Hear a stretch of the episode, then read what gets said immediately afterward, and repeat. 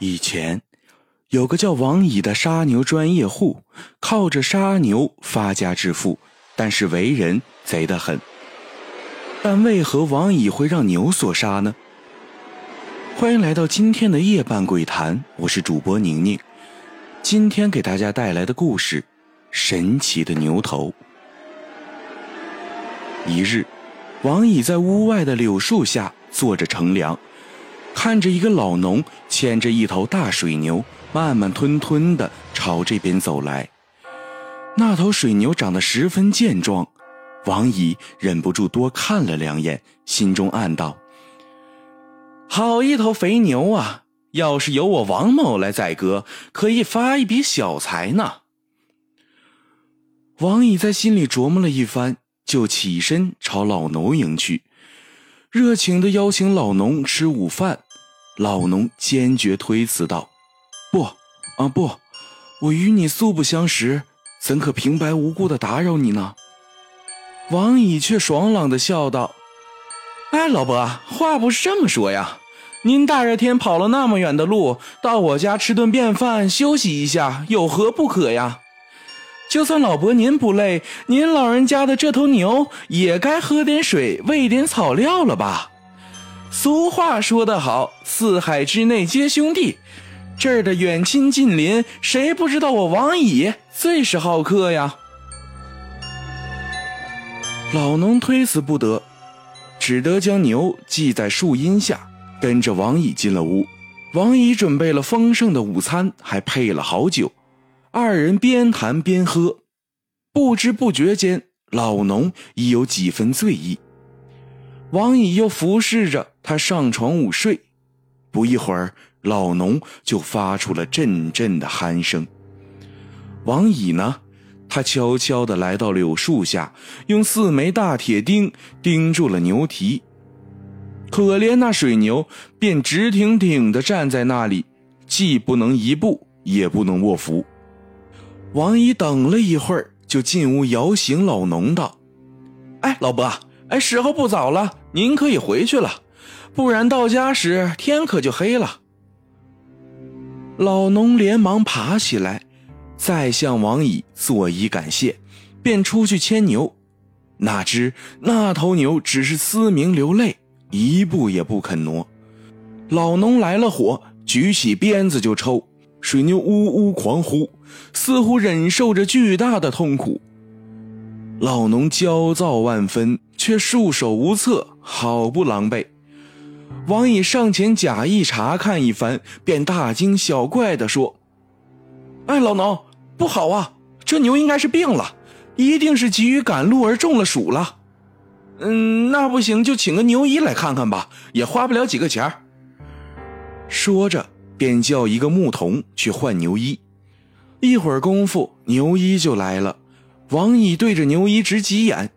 牛医早已明白了他的用意，装模作样的诊视了一番后，就说：“呃，这牛得了疾病，怕是活不了了。”农夫不由得放声大哭道：“这么好的一头牛，我是万不得已才将它牵进城中，打些卖些钱还债的呀，如今完了，全完了。”王乙一边说着安慰话，一边却悄悄地拉了拉牛一的衣袖。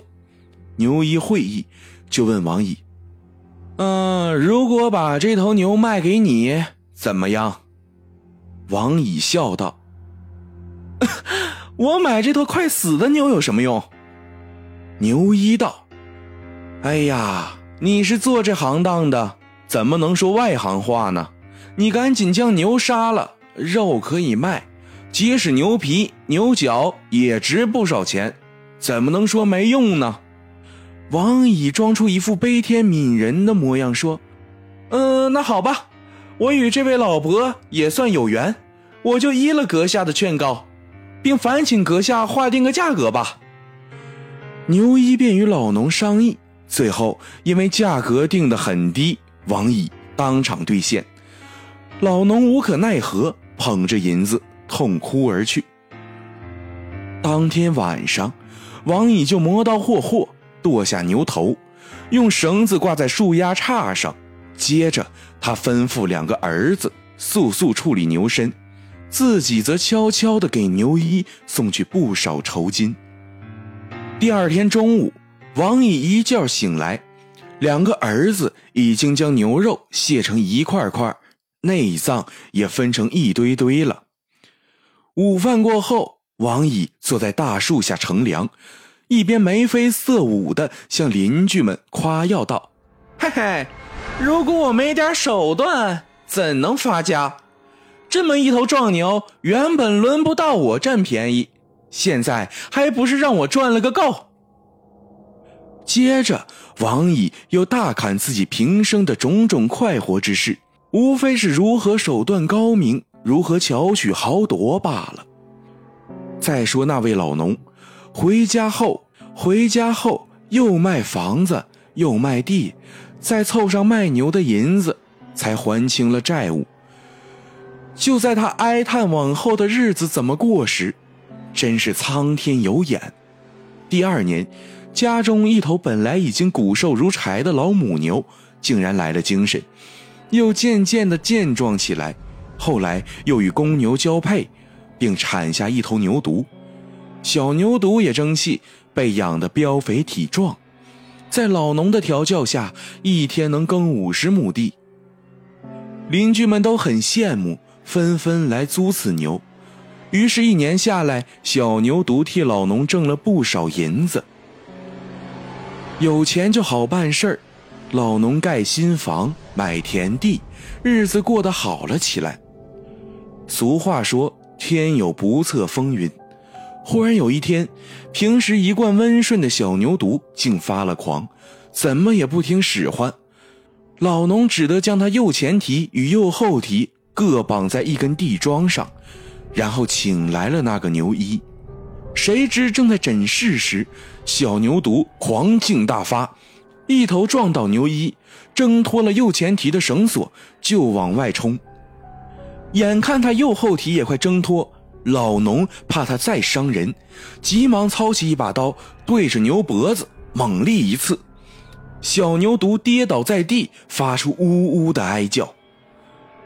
再看牛一，像是被撞断了肋骨，疼得龇牙咧嘴。他一边呻吟，一边断断续续地说：“报应啊，报应啊！”老农听着觉得奇怪。便在送牛一去治疗的路上一再询问，牛一就忍着疼说起了当年的事儿。就是那一天，王乙一边在大树下乘凉，一边眉飞色舞的向邻居们夸耀自己的种种手段时，忽然觉得脖子后面有点痒，他顺手拾起地上的宰牛刀，用刀口轻刮皮肤来瘙痒。忽然一阵大风吹过，树枝摇动。挂牛头的绳子断了，牛头猛然掉了下来，正砸在刀背上。宰牛刀何等锋利，只听啪嗒一声，王乙的头颅像个脆葫芦一样，咕噜噜的滚到了地上，井口喷出的鲜血溅了邻居一身，众人又惊又怕，都说是那头牛显灵，向王毅追命来了。听了牛一的话，老农也傻了，只是眼里直淌泪。牛一苦着脸又说道：“今天到了你家，我见那小牛犊的肚皮上几条青筋凸起，隐隐约约像个椅子，更是头皮发麻，手脚发软，才被他当场撞倒。不然的话，我当了一辈子的牛医，怎会栽在一头小牛犊手里呀？”唉，这也是我助纣为虐的报应啊！今天的夜半鬼谈就到这里了。如果喜欢这个专辑的话，可以订阅关注这个频道。我是喜马的新人主播宁宁。记住，胆小者误入。